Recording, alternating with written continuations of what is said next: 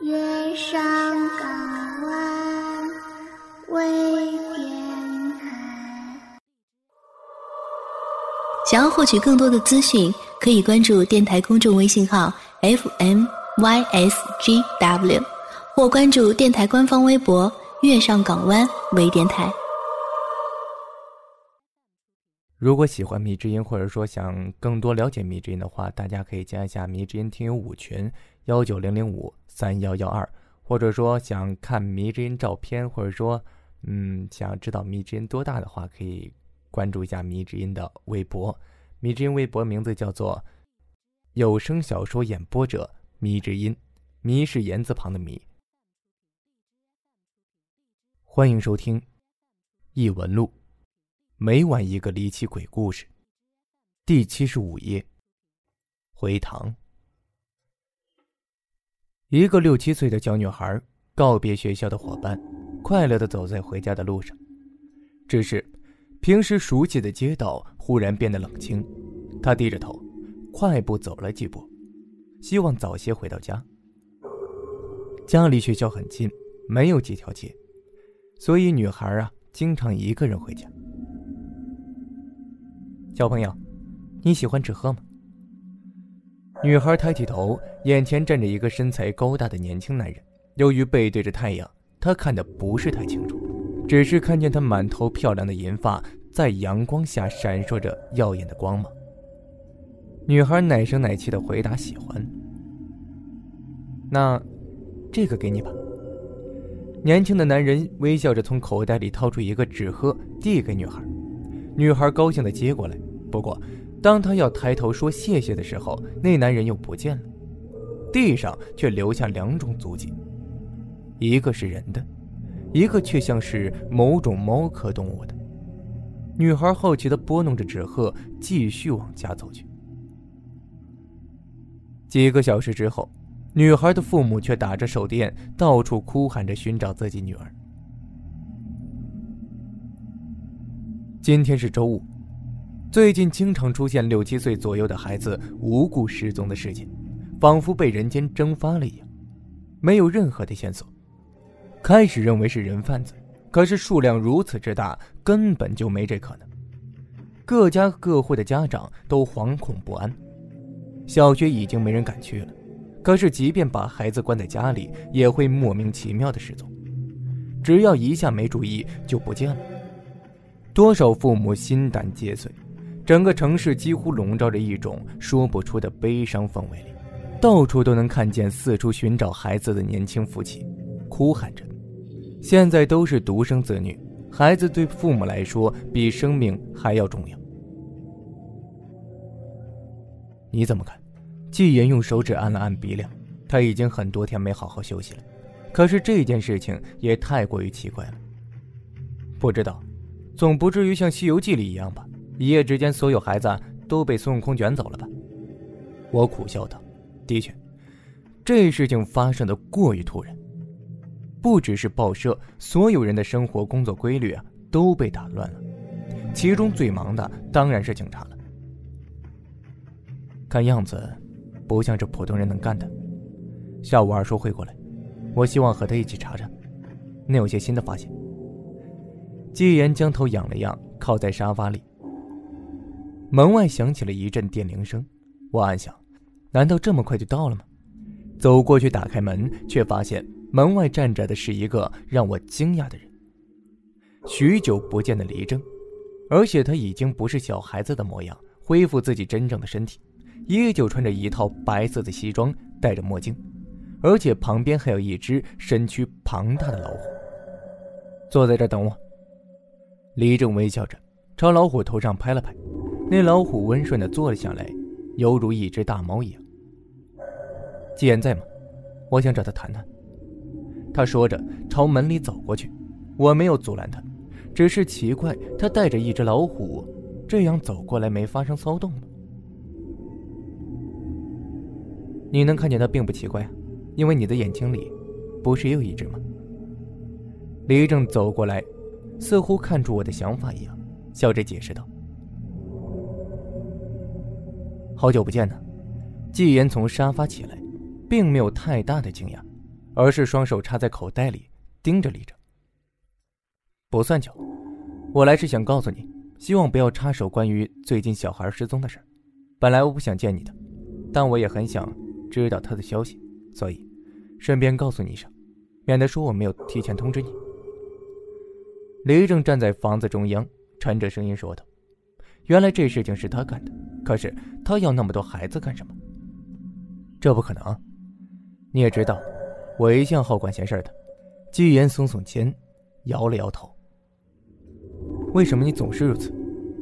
其实有一件事情，我早就想说了，难道你不觉得吗？任何事情只要你插手，总是闹得无法收拾的局面。与其说哪里有死亡和鲜血，哪里就有你，还不如说根本就是你带来的，你才是真正的不祥者。李正忽然情绪激动的高喊起来，他与平时的冷静、近乎冷酷的性格十分的不符。季言也有些不知所措。你应该知道，我们两个人都背负家族的命运，都是背负不祥命运的人。范魂香，与其说是宝物，倒不如说是引起灾难的祸源。作为他的看护者，我们已经变得和普通人不一样了。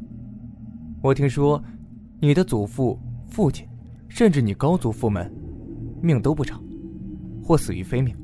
难道你还没有觉悟起来吗？黎正继续说道。我吃惊的在旁听着。想想前些日子季学告诉我关于炼丹的事情，看来的确有些道理。而我，在和你们一起日子里，居然也觉得十分快乐，但是我也很迷茫。本来我应该憎恨的，憎恨将我一族灭杀的皇帝，憎恨我的父亲，憎恨这一切，可是我却慢慢的心安理得的接受这世界。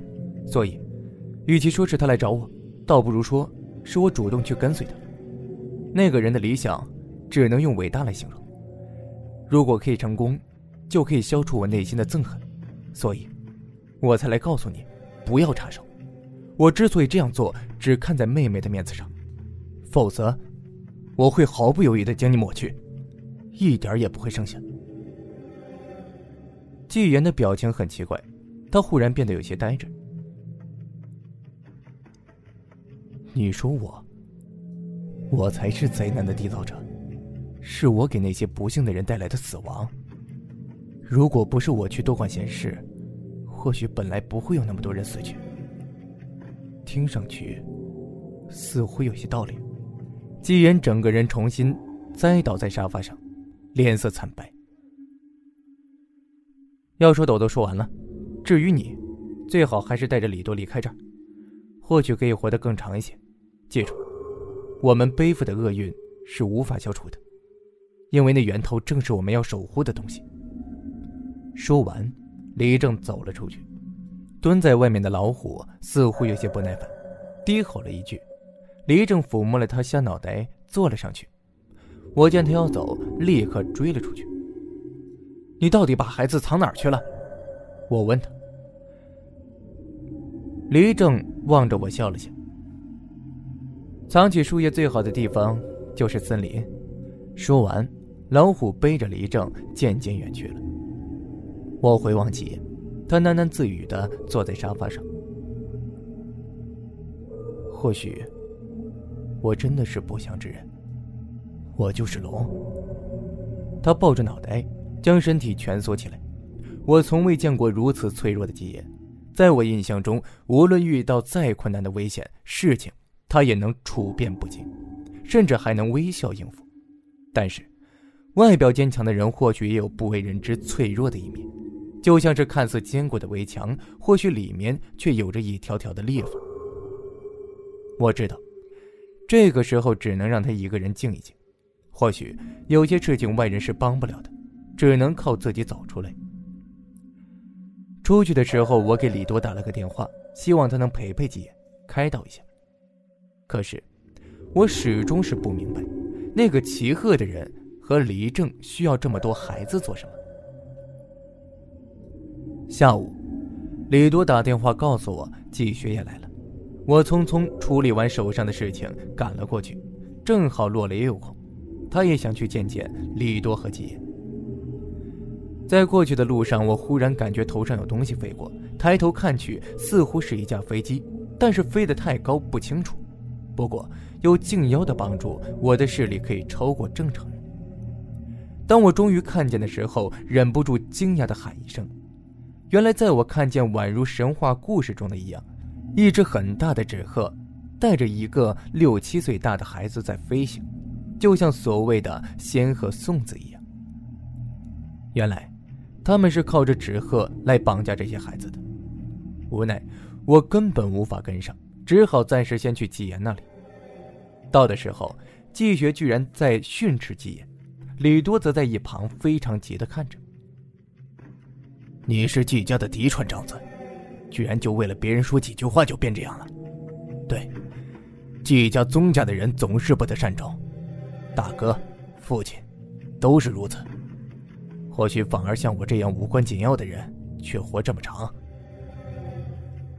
季轩满是自嘲的说道：“我们都不敢说话。平时季轩对这位侄子非常的客气，甚至有些卑微之分，今天却一反常态。可是，李正的确说的对，似乎走到哪里，灾难和死亡就伴随而至。或许，我从这个世界消失掉，就清静了。”季言依旧低着头。我以前天真的以为，自己和父亲一样到处旅行着，去整理和探究那些神秘的事情，去帮助那些需要帮助的人。我就和他一样。但其实根本不是。我一直惧怕着，惧怕着自己的命运，惧怕死亡，惧怕离开大家。纪言的声音越来越低沉，我很难继续听清楚。我想过去劝劝他。却被洛雷拉住，他对我摆了摆手。你父亲曾经也和你一样，他也问过我，但是没有得到答案。于是他去你的祖父，你祖父告诉他，没有任何人会带来灾难，那些是不可避免的。但是我们可以努力去改变它，或许会很难，甚至大多数人都会失败。你的祖父。你的父亲都没有逃脱掉，但他们走的时候都没有遗憾，因为他们努力过，他们战胜了恐惧。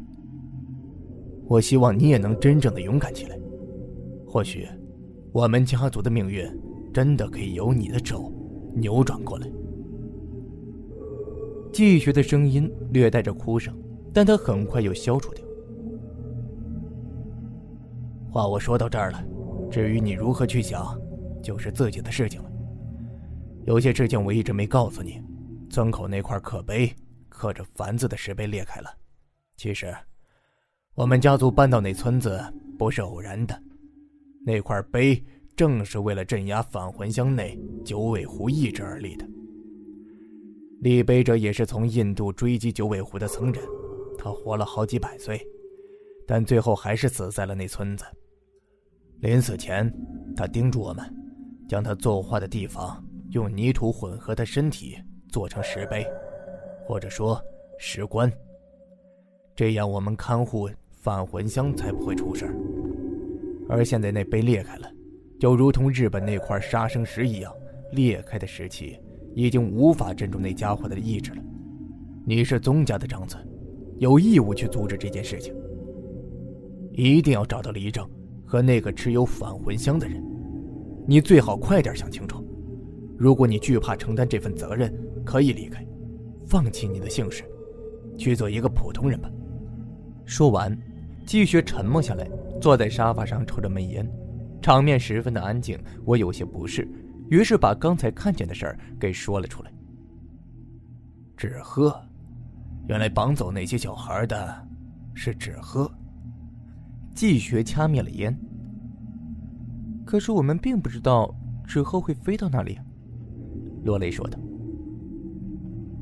既然是纸鹤，当然要靠风才能飞行，而且还带着小孩按照今天风向寻找，一定会找到一些痕迹的。”季雪说道。不过，即便知道大概的方向，恐怕要寻找那个骑鹤者也不容易。一起去吧，自己的命运。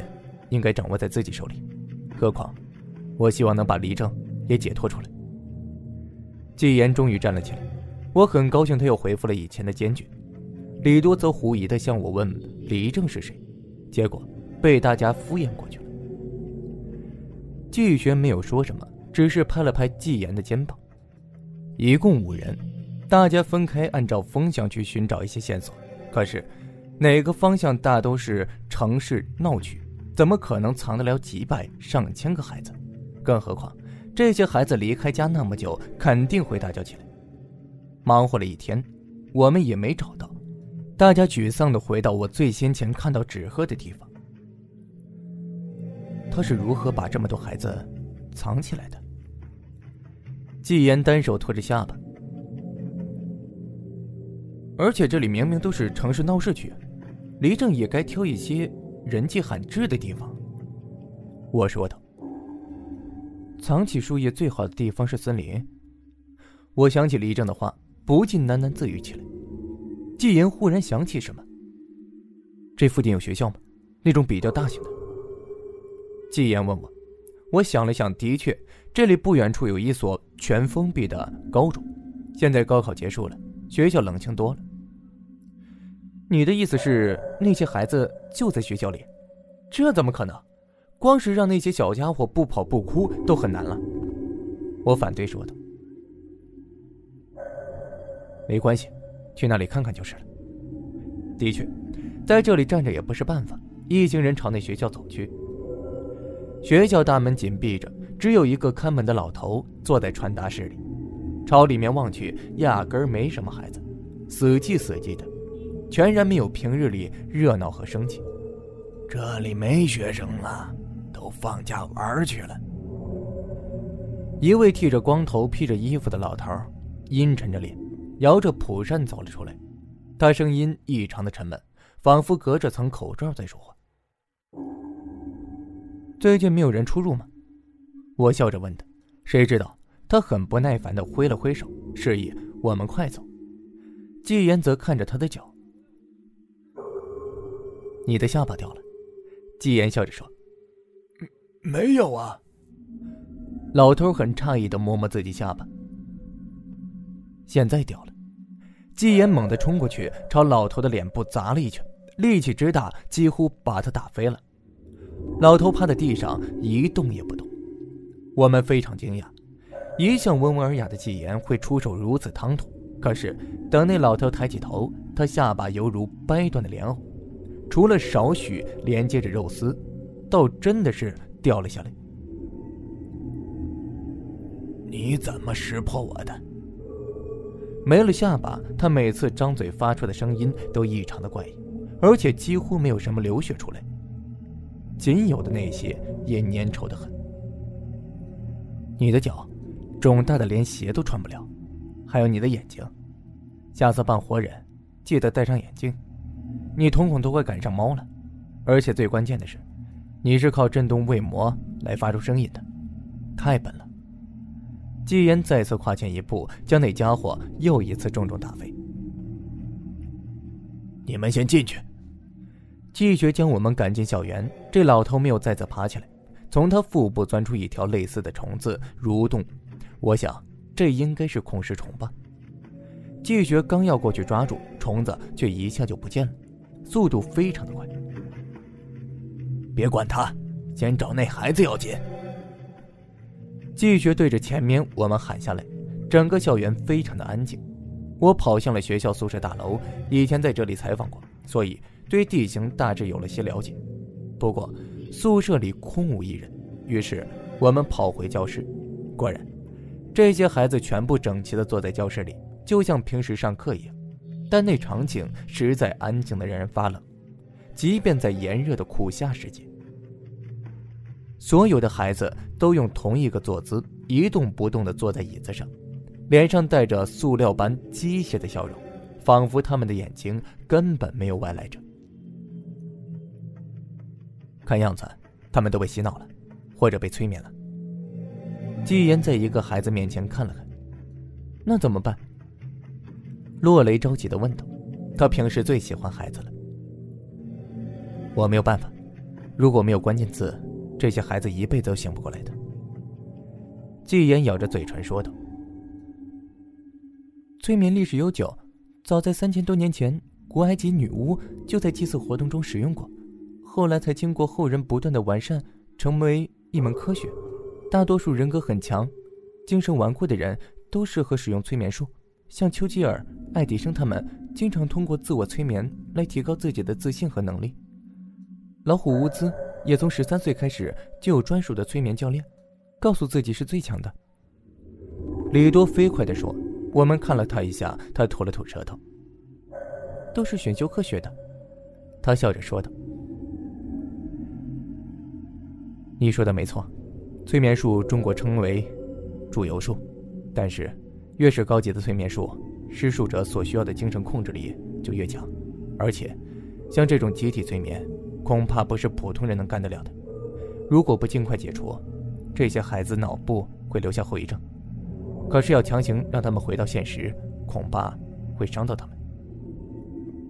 季言为难地说道：“大家都在看着孩子，没有留意到门外走进来的人。真难为你们了，找到这儿来。没错。”给这些孩子失眠的人，就是那位大人。原来正是李正，他和我在老屋第一次见到的感觉一样，冷得如同一块冰，银色头发、白色西装以及墨镜，不同的是身边还有一只老虎。看来你已经走出自己的阴影了。李正看着季言，笑着说了句：“季言没有搭理他。”我知道，你一定很讨厌我。可是，如果允许我把我和那位大人的想法告诉你们，恐怕大家会反而支持我们做这些了。李正摘下眼镜，缓缓的说：“来，没有人反对，算是默认了。一切的一切，都源自返魂香。你们也知道，被东渡大唐的鉴真和尚带去日本那块儿造成了日本国家的崩溃。”皇太子早良亲王被杀，使得整个京都陷入了恐慌，最终拉开了平安时代的序幕。一百七十多年后，日本又出现了一个少年时代就精通灵力的阴阳师安倍晴明。他的出身、家世以及神奇的力量来源都是谜团。传说他有着洞悉人心的本领，并且操纵着众多强大的式神。可是这和返魂香有什么关系啊？我忍不住问道。听上去的确没有，或许梧桐那件事中，你们对他身份也有所怀疑和察觉。其实，他正是被封印在里面的安倍景明，不，或者说，他正是那被冤杀的早良亲王皇太子。但是，如果追查起他真正身份，却应该是唐朝最伟大皇帝的儿子。李正高声说道：“我们全都听糊涂了，还记得吗？我说过，黎氏一族由于窥私返魂香的力量，而被太宗诛杀灭门。你们季家也被贬到了荒远之地看守返魂香。其实，这件事真正牵扯到的，确实是诸位王子对皇位的权力斗争。黎氏一族几百条人命不过是替罪羊罢了。那位承载着两代帝王之血的年轻皇子。”怎么可能安心皇位被自己无能大哥所继承？他希望通过获得返魂香的力量。可是皇帝看出他的用心，把返魂香交给季家保管。虽然一千多年后在战乱中那一块被辗转流落到了美国，后来又被那位工程师幸运的带回来。当然，这都是后话。太宗并不知道返魂香有三块。当玄奘从西域带回第二块返魂香的时候。那时候太宗年事已高，晋王李治也已经被立为太子。这位皇子郁郁寡欢，将所有精力投入到研究这块带来的返魂香上。太宗以前虽然有过立他为太子的想法，却被长子孙无忌给拒绝了。太宗考虑到关内豪强的利益，只好作罢。太宗去世四年之后，这位被太宗誉为最为像他的皇子。被长孙无忌以卷入房遗爱、高阳公主谋杀反案中，其实是杀之以绝后患，故当时有“以绝众望，海内冤”之的评语。而他在临行前也愤怒地喊出了“社稷有灵，无忌且族灭”的咒语。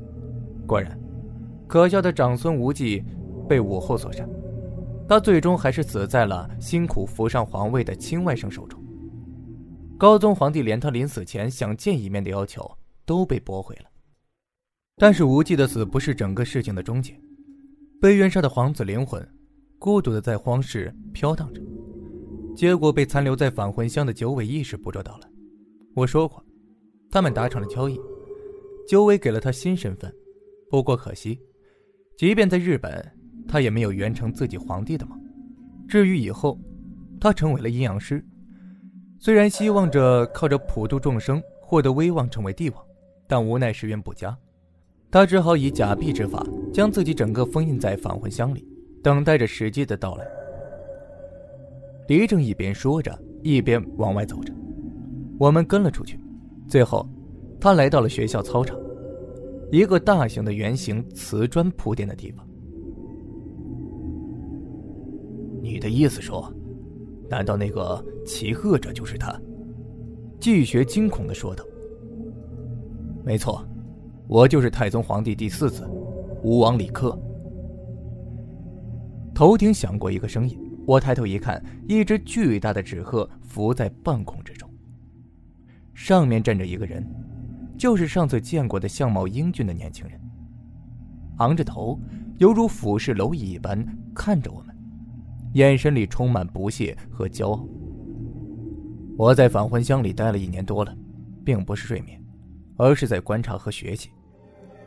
现在机会终于来了，我要清洗这个世界，这个充满贪婪。嫉妒肮脏、人心沦丧的国家，我要把它恢复到盛唐的时代，这才是真正的中华帝国。那才是让所有人对中国膜拜和服臣的国家。他说的很激动。笑话，凭你能办到吗？季言冷笑说道：“你太愚蠢了。作为返魂香千百年来的看守者，你根本不明白他真正的力量何止是医疗治病。”让死人复活这么简单？你想想，否则的话，九尾狐会为他不远万里，横跨三个国家来寻找吗？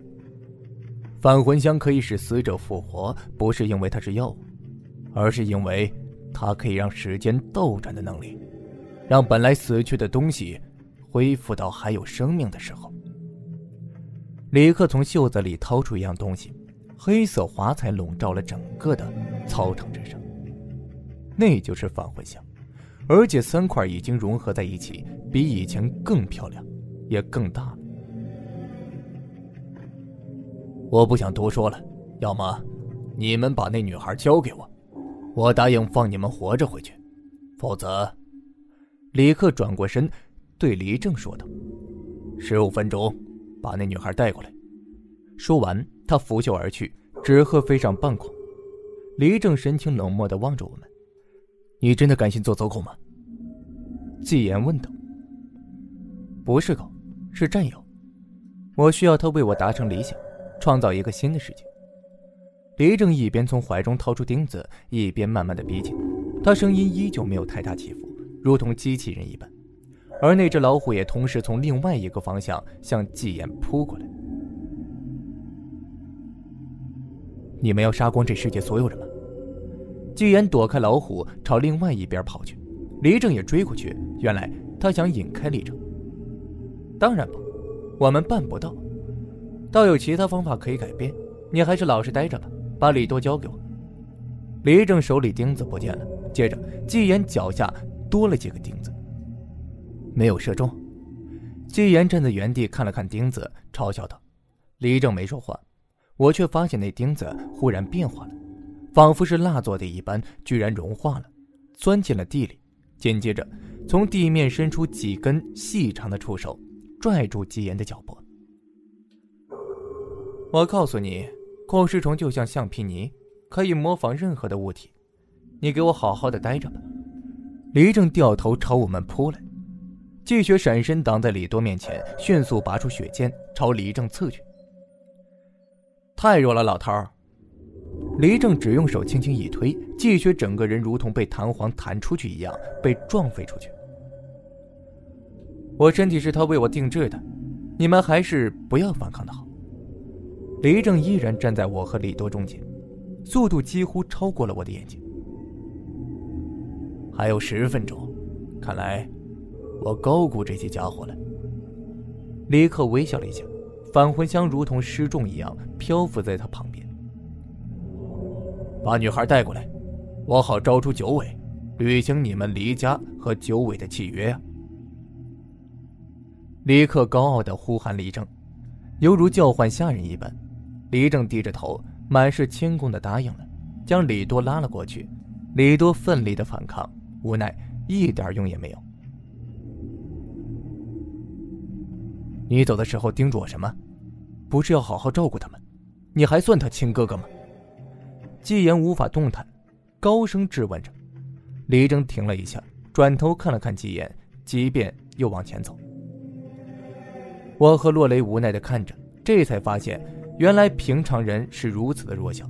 李克将左手摊开，对着李多的脸，右手点向他十三个耳环。李多宛如被催眠一样，眼神呆滞，站立在原地不动。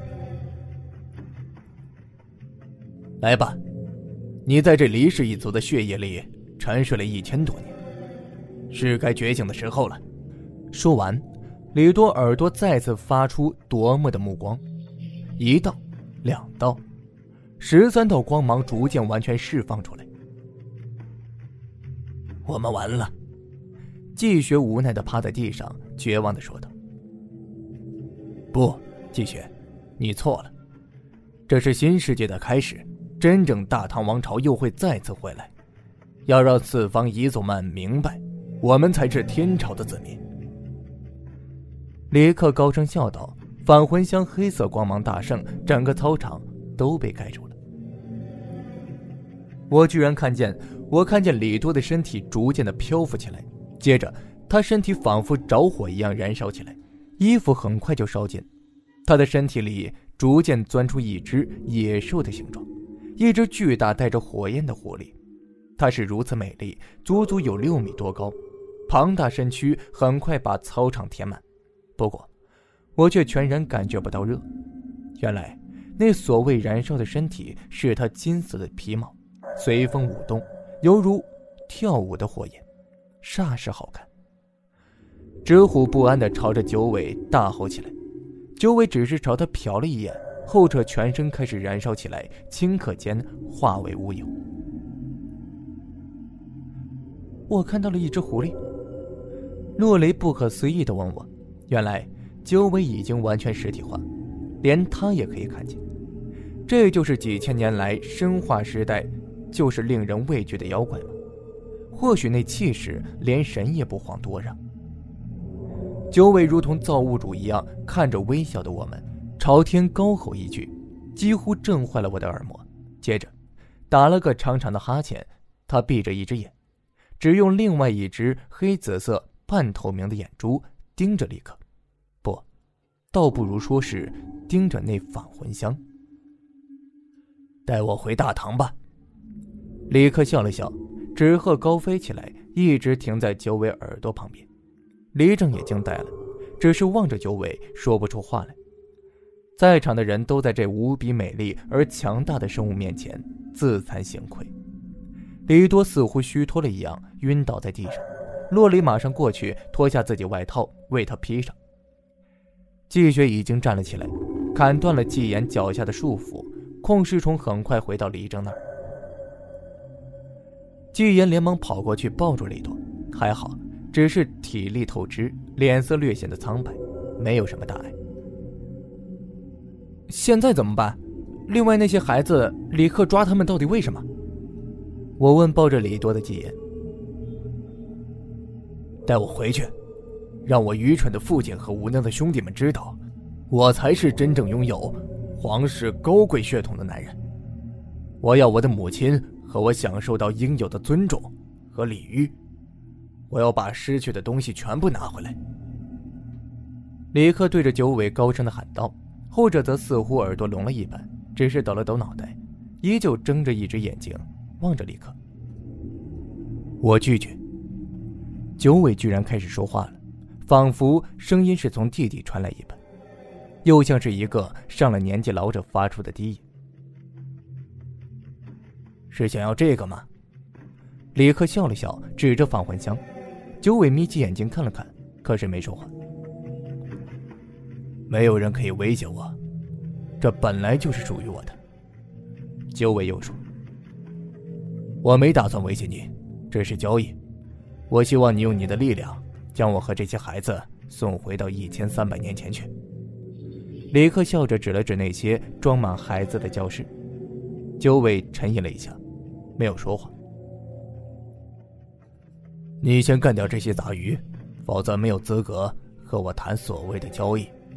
说完，九尾将身体放下来，蜷缩到一团，巨大火红色的尾巴把自己身体包裹起来，只露出一个脑袋，似笑非笑的眯起眼睛望着我们，犹如在欣赏一幕即将开演的戏剧。李克脸阴沉了下来，他对着黎正说道。全部杀掉，包括你妹妹，她已经没有价值了。李正愣了愣，接着点头，脱下西装和墨镜朝我们走过来。你疯了吗？季言想要拔出血剑，却发现他已经没这个能力了。他吃惊的望着我们。看来上次丹药虽然救了你的命，却也改变你体质的血液，你无法使用血剑了。季雪咳嗽了一下，将身体挡在了季言面前。你来吗，老鬼？黎正不屑的说道。总要试试吧。季雪笑了笑。二叔，季言想要拉住他，季雪则拨开了季言的手，带着慈祥的微笑，望着季言。你父亲的死，我很难过，也是我一直自责的。不过。当我看见你完全长大成人了，我觉得自己的使命也就完成了，没有辜负族人的委托。我们分家本身就是为你们宗家而生的，而你们又是为了守护返魂香而生。一千多年的命运纠缠，希望画上个句号吧。我不想看到你也重蹈祖先的覆辙。好好看着吧，看看叔叔最后能为你做的一些微薄之事。季学脱去了上衣，朝李正走过来。季言和我们待在原地，只能看着季学走过去。李正的身体里渐渐朝外浮现出了凸起物，那东西戳破了皮肤，伸了出来。仔细一看，居然全是钉子。你已经和孔石虫结为一体了，这身体，居然就是孔石虫。季学惊讶的说道。李正没回答。只是稍一用力，全部的钉子犹如散弹一样朝季学射去。可是季学没有退让，迎着钉子就冲了过去。在季言呼喊声中，季学全身扎满了钉子。可是同时，他也冲到了黎正面前。还真有不怕死的。李克站在高处冷笑道。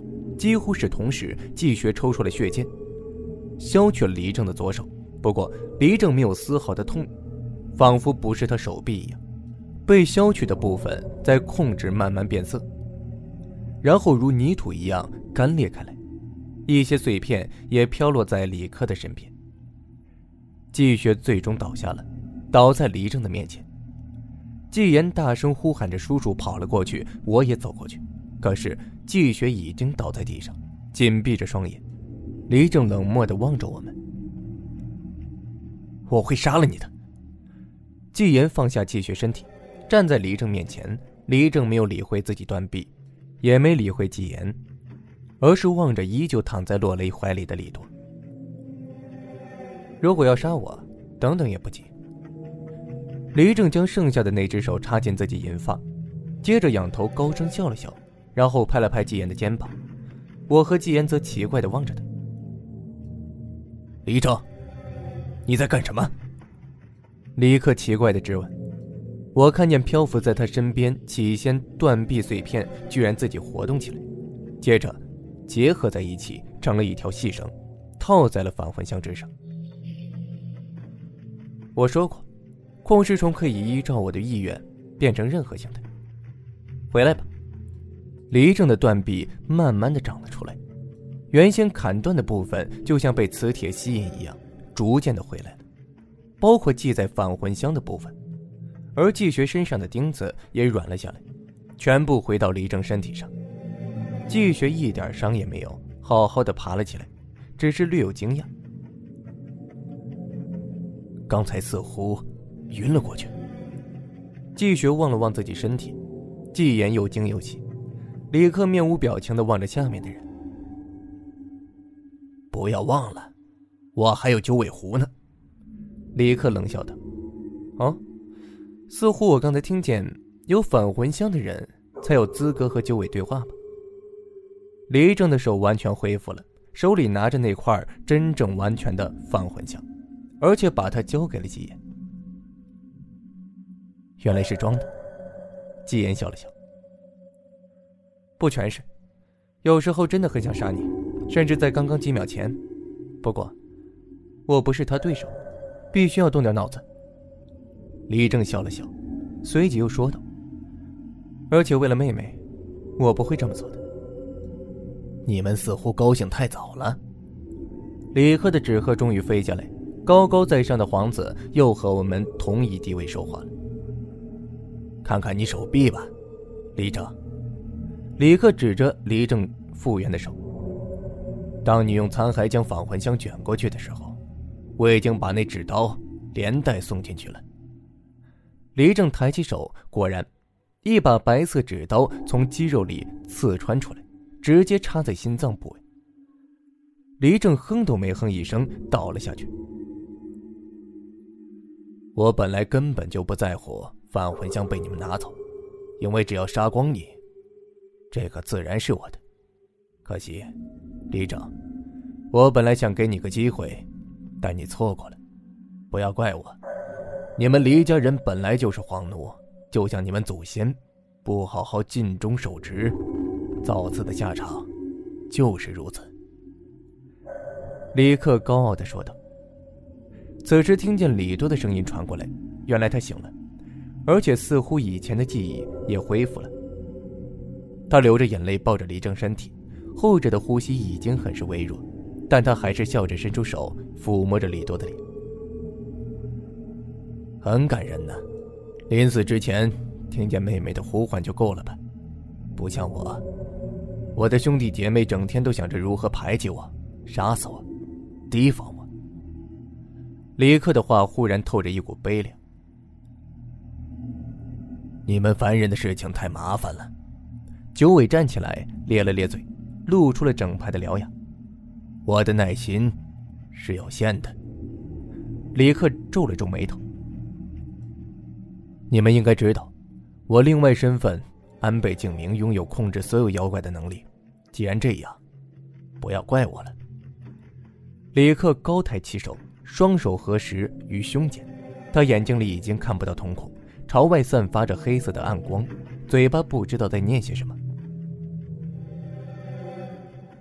和妖怪订立契约的人，会共享妖怪的力量和生命。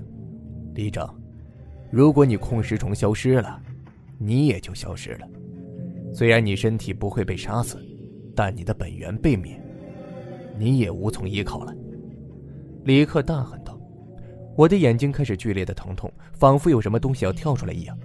我疼的大叫一声，接着静妖从我眼睛里就跳了出来。他的状态很不好。”仿佛快死掉一样，而我也发现，自己的一只眼也失明了。欧阳，你没事吧？落雷扶住我，我摇摇头，只是捂住眼睛。原来你眼睛里也有啊！那小家伙死去的话，你的眼睛也要永远的割掉了。李克继续笑道。我用剩下的眼睛看了看黎正他们。黎正几乎接近死亡的边缘，他身体犹如干枯的树枝，开始枯萎。季雪的面色通红，只有季言和李多没有大碍，而洛雷也无事。全部都去死吧！李克眼睛的亮光更加的强烈了。李多站起来，季言哥，你把你匕首给我。他走到季言身边，季言迟一下，把匕首给他。你的血剑。需要拥有凌厉的血吧。李多缓步走到纪言面前，又看了看躺在地上的李正，纪言奇怪的将匕首递给他，李多带着欣赏的眼神把玩着匕首。帮我照顾哥哥，他真的很可怜。说完，李多对我们最后微笑一下。纪言似乎察觉了什么，无奈太晚了，李多已经把匕首插进了身体里，鲜血喷洒而出。洛雷哭着跑过去扶住挣扎站立的他，拔，拔出来，别让哥哥和大家都这样死去。李多苍白的嘴唇扇动了几下，艰难的说出几个字。纪言颤抖的握住完全没入身体的匕首，终于闭上了眼睛，将匕首拔了出来。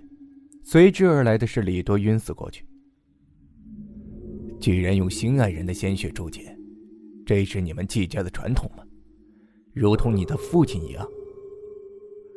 李克笑道。季言愣了愣，但手中的血剑似乎和以前不同，更红，更亮了。来呀！看看你血剑是否可以穿刺我的身体，看看是我死得快，还是你们死得快。李克全身笼罩着白色光芒，将身体掩盖住。季言拿着剑冲了过去，对着李克的身体就刺了下去。我期待这一剑可以刺穿李克的身体，那一刻仿佛时间停住了。但是，一阵强光之后，李克身体的确是被刺穿了，但刺穿他身体的。并非是季言的剑，那血剑依然消退，冒出缕缕的血色雾气，围绕在两人身边。季言和李克都惊讶了，因为刺穿李克身体的居然是九尾长而锋利的爪子。真是够无聊的了，还是让我快点解决吧。九尾拔出爪子，李克身体开始朝外喷洒鲜血，他似乎有些不服的望着九尾。为什么？为什么要这么做？不是我把你召唤出来的吗？不是我让你摆脱了一千多年的束缚吗？你，你和我的约定呢？交易呢？李克绝望的大吼：“别激动，首先告诉你，如果我要出来，没有人可以阻止，我也不需要任何的帮助。至于我和你的约定，或是什么交易，你应该清楚。”我不是赐予了你两次生命吗？该知足了。而且，我只是按照自己的心意来做想法的事。什么时候我想出现，自然会出现。就如同刚才，或许只是一刹那，也许我消灭的是纪言，而不是你。总之，我也不知道下一秒我会做什么。要怪，就怪你的命运吧，李克。命运是你无法改变的，早在你死的时候，所有东西都是无法改变的了。九尾走到李正面前，返魂香飘了起来，一直到他眼窝边。九尾狐睁开一只闭上的那只眼睛，那是个空洞洞的眼窝，原来这块东西居然是他的眼睛。返魂香不是为印度高僧火化而来的宝物吗？纪言惊讶的问道。可笑，那不过是我为了报答他而寄放的，但人类的贪婪居然想据为己有。那家伙用法器将我眼球分成了三块，而且吞服了下去，所以，我不过是要回我的东西罢了。九尾狐眨了眨眼睛，似乎适应着。好了，结束了，我该走了。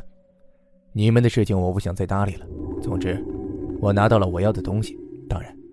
这几千年的追寻之路，有你们这些低微人类作伴，让我倒多了一些趣味。或许，我还会来找你们的。九尾睁着眼睛，微笑着在环绕红色雾气中慢慢的消失，就像燃尽了蜡烛的灯，熄灭了。李正和季学也很快恢复过来，走到躺在地上李克身边，他胸口大量流血，呼吸都很困难。我费尽力气学习那么多法术，只是为了保存这身体和灵魂，等待回去的机会。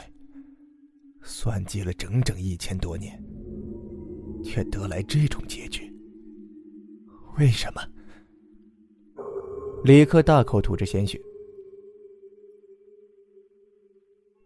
告诉我们，那些被你催眠的孩子的关键字是什么？纪言走过去扶住他肩膀，李克笑了笑，眼睛却望着天空。母亲，我还是未能成为皇帝，为什么你不再对我微笑了？我做的一切，都是为了能看见你的笑容。希望本来是为皇族的我们，不用受到那些低微下贱人的气。难道这这也有错吗？还是说，真的我的命运早就已经注定好了？李克的声音越来越微弱。告诉我关键字是什么？纪言大声的喊道。回堂。李克艰难的说完，闭上了眼睛。他的身体也很快的冷却僵硬，迅速的腐化为尘土。静妖又回到了我的眼睛。当我睁开眼睛，惊讶的发现，李克死去的地方站起来一个面容文雅、俊秀的小男孩，穿着一身唐装，而旁边走过来一个美丽、气质高贵的年轻女性，身着唐装贵妇的衣饰。微笑着牵着男孩的手，朝远处走过去。两人的背影慢慢的消失，融合在一起。李克没有骗我们，那些孩子醒了回来，四处哭喊着找父母。我们只好打了电话给警局。接着，在警察来到的时候，悄悄离开了学校。后来，李正告诉我们，看门的老头被他打晕了，那个人只不过是直虎杀死的一个地痞流氓的尸体罢了。李多的伤没有大碍，不过需要在医院待上好一阵子。只是他经常缠着季言。李正依旧离去，他留下字条告诉我们：虽然李克已经完全消失了，但他身体依旧不是正常人。他决定四处游历，相信一定有办法可以让自己身体恢复如初。当然，我们衷心的祝福他。我和洛雷相视一笑，走出了病房。我不明白，为什么李克要带走那些孩子。路上，洛雷问我：“你知道徐福吗？当年秦始皇给了他五百对童男童女，让他出海寻找仙丹。据说日本人可能是这些人的后代呢。当然，只是传说而已。”我笑道。洛雷睁大眼睛，不解的望着我。你想，如果李克回到过去，我们所有的人都会改变，或许。你我，包括我们的祖先，都会完全消失。这么说吧，我们整个的层面都会被毁灭，而李克可能会认为他带去的那些孩子可以延续这个时代的生命，亦或者他想从这里选出一批孩子，创造属于他自己的乌托邦，属于自己强大的大唐。诺雷听完，哦了一声。其实我也只是猜测罢了，究竟他想做什么，我也不知道。但有一点可以肯定，他比我们任何一个人都想要重新见到盛唐，重新回到这世界上。不过，可能他方法错了吧？这世界可能的确比以前肮脏了、复杂了，但也同时在进步发展。负面东西不可避免，我们只能把它最小化，努力的控制在一定的范围内吧。我又继续说道：“你听上去很像教书的老先生在说教。”洛雷眨着眼睛笑道：“我摇头。或许吧，反正如果真想在我们有生之年看到第二个盛唐，那要靠我们自己去努力开拓。走吧，报社还有很多任务等着呢。”我拉着洛雷的手，朝下一个路口的转角走了过去。收听更多节目，请关注我们电台公众微信号：FMYSJW。官方微博“月上港湾微电台 ”，QQ 听友群：四九八九八九幺八八。电台现在面向所有听众朋友们征集你们身边的故事，无论是你们的爱情故事，还是遇到的灵异事件，亦或是想要点歌送祝福，都可以编辑文字发送到我们的官方邮箱：fmysjw 艾特。幺六三点 com。电台主要招收文编作者、美工及音频后期，有意者可加入应聘 QQ 群：三七幺三九二四七九。